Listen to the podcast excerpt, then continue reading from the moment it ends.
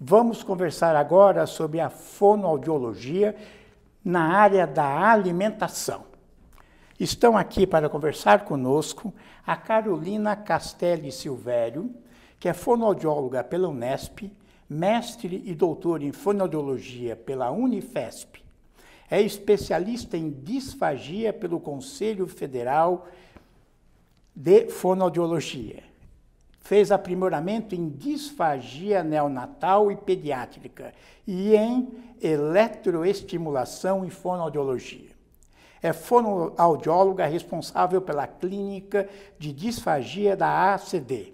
É coordenadora do Comitê de Disfagia Infantil da Sociedade Brasileira de Fonoaudiologia. E a Tereza Lofredo Bilton, que é fonoaudióloga pela Unifesp, mestre em distúrbios da comunicação pela PUC e doutorada em ciências radiológicas pela Unifesp. Atualmente é professora da PUC de São Paulo e membro do Fleury Medicina e Saúde. Realiza, realiza duas avaliações objetivas da deglutição. Vídeo deglutograma, difícil, e nas, este mais ainda, nasofibrolaringoscopia da deglutição. Eu agradeço a presença de vocês. Obrigada. Obrigada, Silvio. Nós e que agradecemos. Iniciar uh, por uma situação inusitada, até engraçada, a respeito desta área da fonoaudiologia. Então eu vou começar, né, me apresentando. Eu sou uma fonoaudióloga, uma jurássica, uma fonossaura. A Carol não gosta que eu fale isso, sabe? Mas Gente, são 45 anos de profissão. Eu sou da época, pessoal, que quando eu falava o que eu estava fazendo, essa, esse bruta palavrão, né? Fonoaudiologia, as pessoas perguntavam assim: forno o quê? É alguma coisa de cozinha? e aí vocês viram que no final acabamos caindo com isso, né, Carol? Na né? alimentação. Então, sou uma avó obsessiva com alimentação e também uma profissional que trabalha com isso. É, a nossa profissão mudou muito nesses anos, viu, gente? Esse trabalho que nós vamos falar agora é um trabalho um pouco mais recente. Ele tem em torno de 20 anos, mais ou menos, né, Carol? Então, quando eu me formei, a gente trabalhava basicamente com crianças. Esse era o nosso foco, crianças que tinham dificuldades para falar, crianças que tinham dificuldade para ler, escrever. Então, o nosso processo, ah, que tinham problemas auditivos, o nosso processo terapêutico era muito dirigido para crianças e, no máximo, em relação a adolescentes. Com o passar desse tempo todo, a nossa área profissional cresceu muito. Vocês já tiveram uma conversa com a Leslie, que falou sobre o campo de atuação da Fono.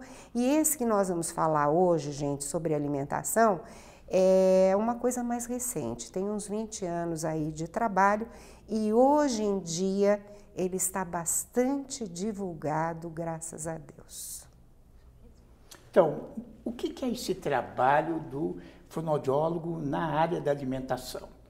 É um trabalho recente, né, igual a, a professora Teresa falou, e é um trabalho com a deglutição, né? Em termos de função, a gente está falando muito mais de mastigação também, de todo esse trabalho da boca, mas a gente atua primariamente em deglutição, né?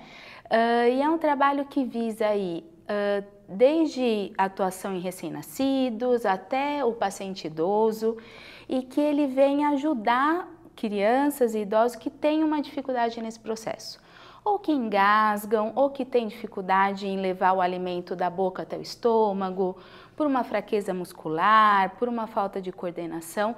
Então, é um trabalho que visa ganhar fortalecimento, ganhar função, para trazer uma alimentação segura, uma alimentação que consiga nutrir de uma maneira adequada e que consiga trazer bem-estar, qualidade de vida, uma possibilidade de alimentação pela boca no nosso paciente.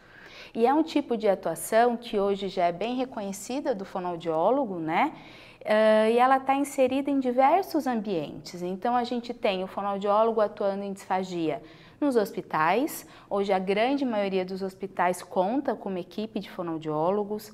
A gente tem em centros de reabilitação, em instituições, em serviços de atendimento domiciliar. Então, realmente, a gente tem aí uma abrangência maior hoje é, reconhecida do fonoaudiólogo nessa área.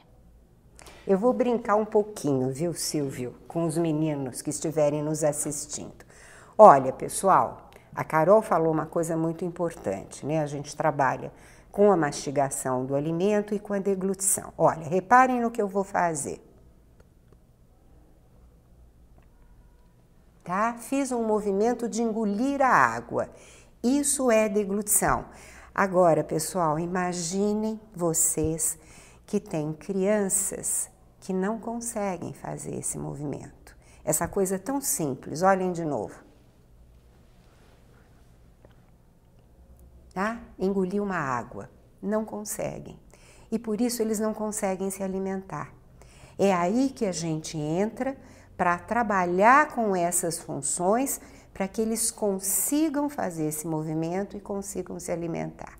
Disfagia é o problema da deglutição? É isso, disfagia é dificuldade em deglutir, né?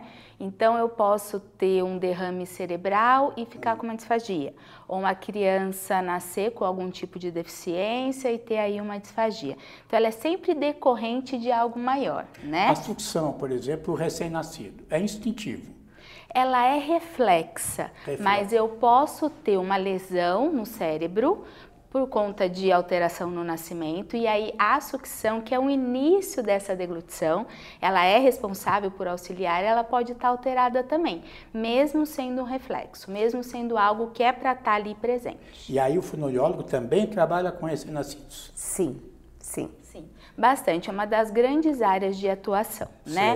Uh, então, muitas vezes o recém-nascido esse nascimento é muito precoce, então ele é muito prematuro e ele vai passar por uma fase aí de maturação, vamos dizer assim, onde o fonoaudiólogo, através de estímulos específicos, todo um tipo de trabalho, vai auxiliar esse bebê a retomar funções. De sucção é uma das primeiras, uma das mais fortes, o engolir, para tirar ele muitas vezes da condição de uma sondinha. Existe as sondas de alimentação. Então, quando a gente não consegue engolir bem, é necessário se alimentar de outra forma, é. né? Então, é, são colocadas sondas, inclusive no recém-nascido. Então, nosso trabalho, ele vem ajudar a gente a tirar o quanto antes essa sonda.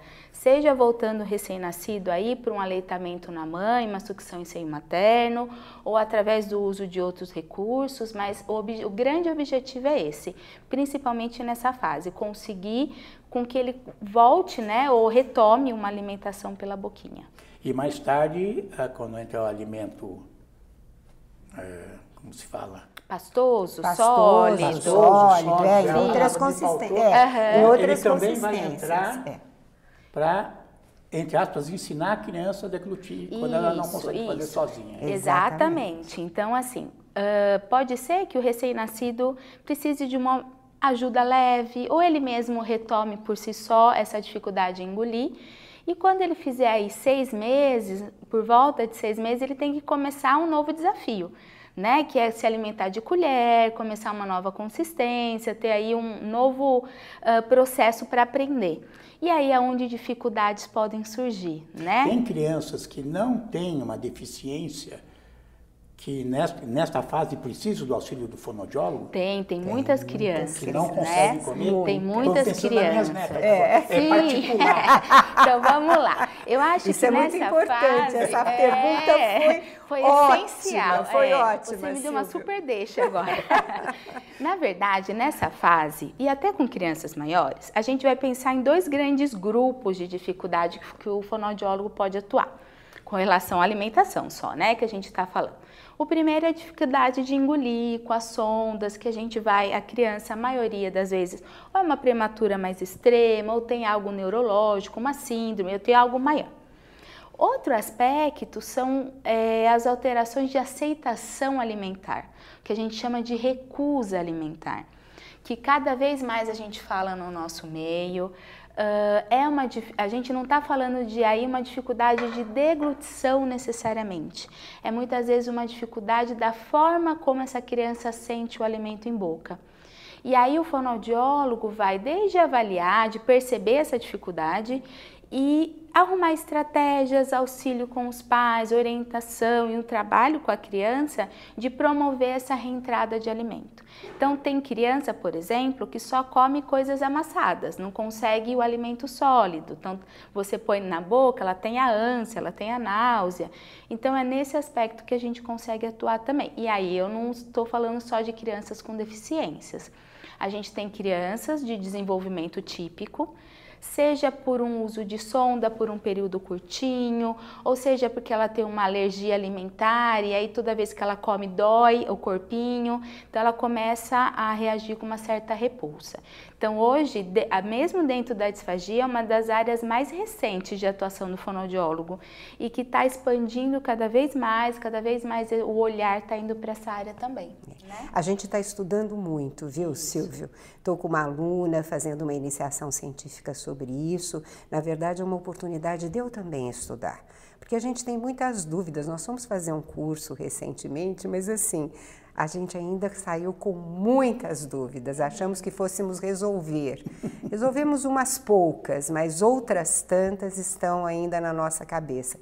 E Silvio, só para você entender como é interessante, eu avalio algumas crianças com essa recusa alimentar, recentemente avaliei uma criança de um aninho e meio, uma graça, super desenvolvido, ele só toma o leite materno, o leite da mamadeira e o chambinho.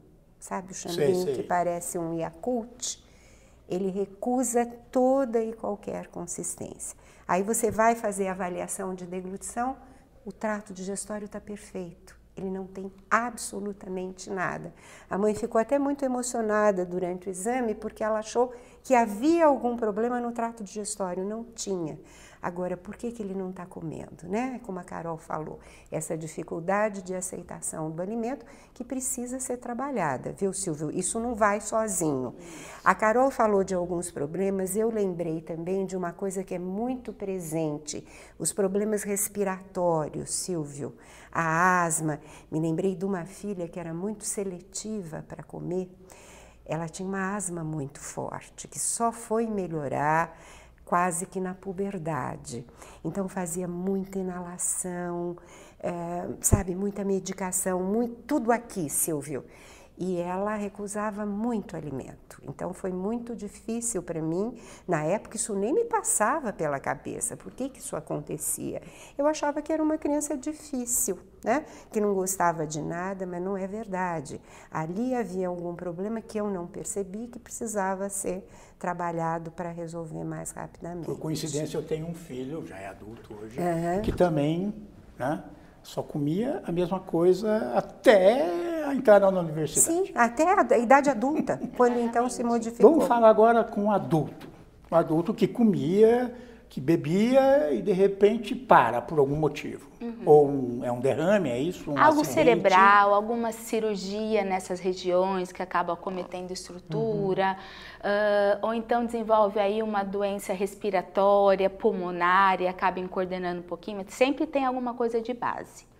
E às vezes o envelhecimento também, também. né, Silvio? Que agora estamos ficando tudo velhinho, até 90 anos. Então, sem derrame, é, sem pode. Sem nada. Ela então, passa lembrando, dificuldade em deglutir. É, lembrando para esses meninos olharem seus avós, seus bisavós, que estão muito idosos. Isso pode acontecer. Da mesma forma que a gente tem dificuldade para, às vezes, para andar, para movimentar uh, firmemente o braço, fazendo força, levantando alguma coisa pesada, com envelhecimento, toda essa região da face e do pescoço é muscular. Esse movimento de mastigação e deglutição envolve mais de 33 músculos, então pode acontecer por causa do envelhecimento, você ter uma dificuldade nessa movimentação de deglutição. E a gente poderia falar também. então que seria, entre aspas, uma fisioterapia para fortalecer esses músculos. É uma intervenção terapêutica. É uma intervenção né? terapêutica. É uma intervenção tô, terapêutica, sim. Não, mas dá para comparar, sim, é, não está ruim não, mesmo. Com exercícios, com estímulos, tudo que possa auxiliar.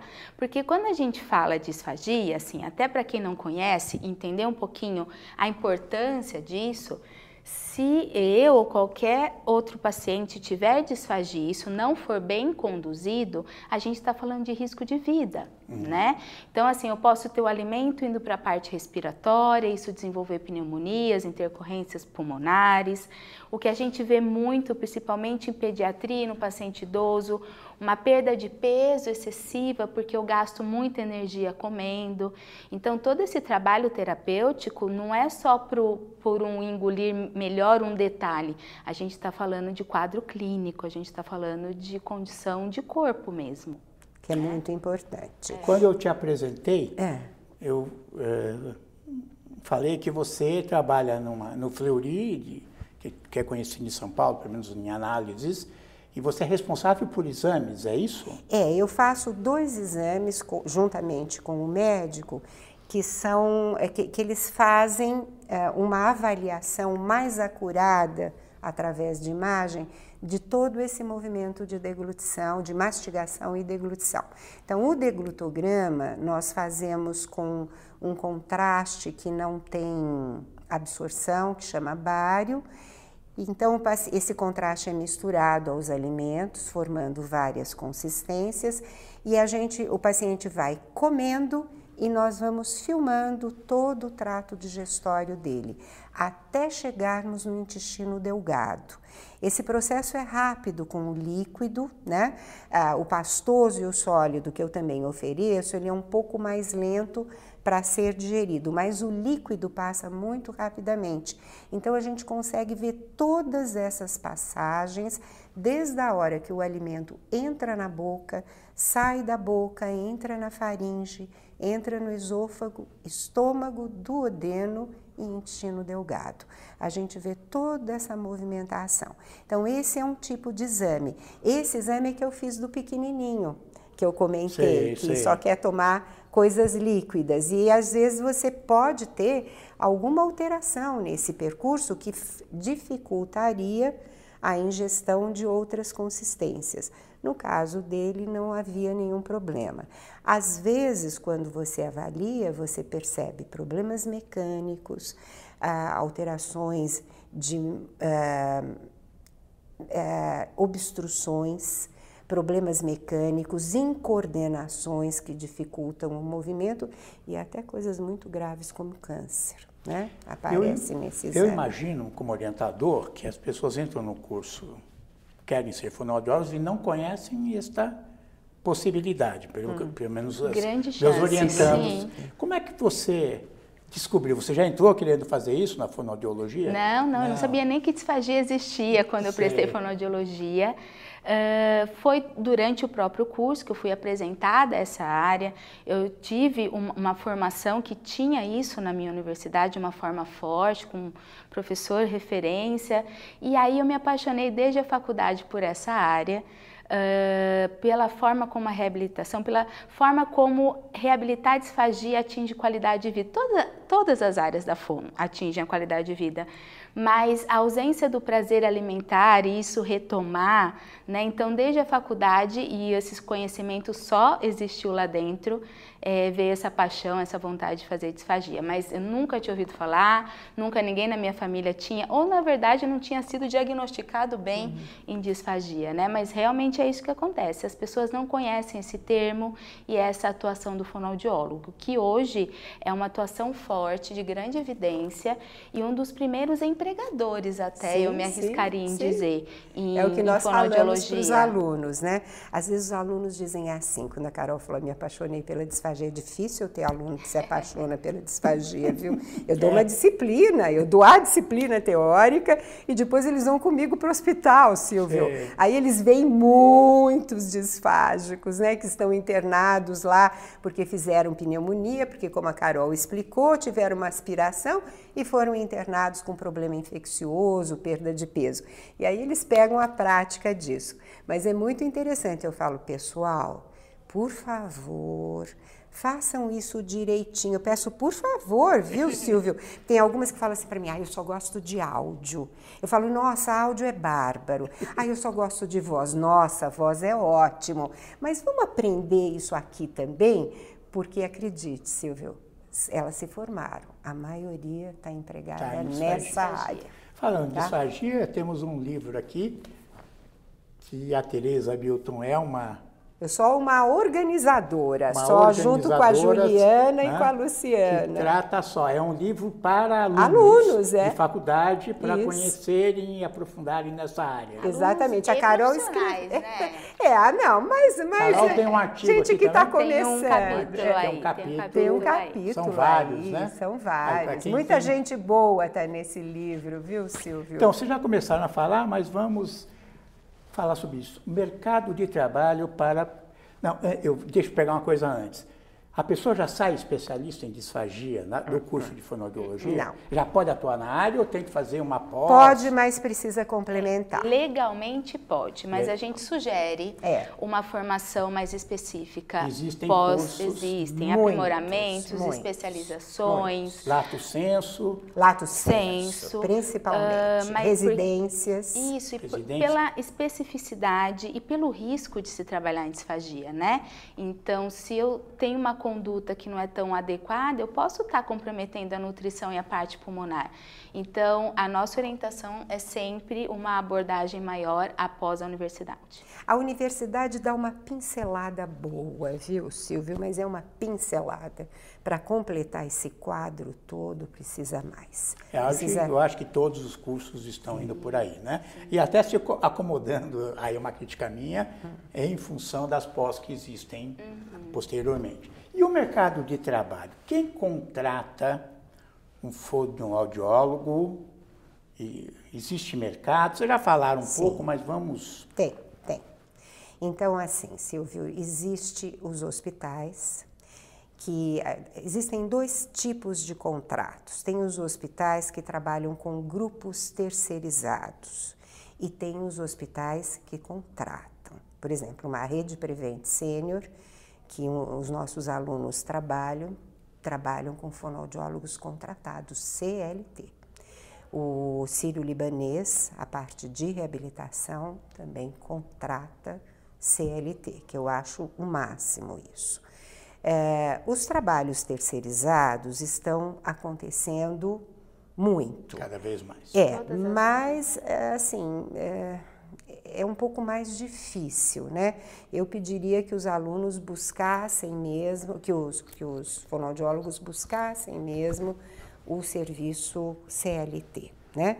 As grandes instituições como a CD, a PAI, enfim, outras inúmeras, né? A GRAAC, inúmeras instituições que têm o grupo fonoaudiológico trabalhando ali dentro, né? Esqueci do Einstein também. Então, o grupo fonoaudiológico trabalhando lá dentro, contratado pelo hospital.